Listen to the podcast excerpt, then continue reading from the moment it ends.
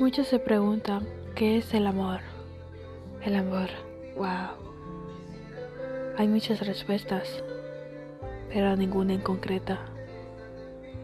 Yo pienso que el amor puede ser un sentimiento o una acción, sea lo que sea, es algo que al final nos termina haciendo daño a todos, sin importar el qué.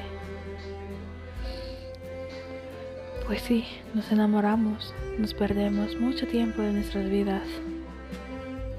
Y cuando se acaba la relación, recaemos. Algunos muy bajo. Y muchos también terminan creyendo en la famosa palabras. No creo en el amor.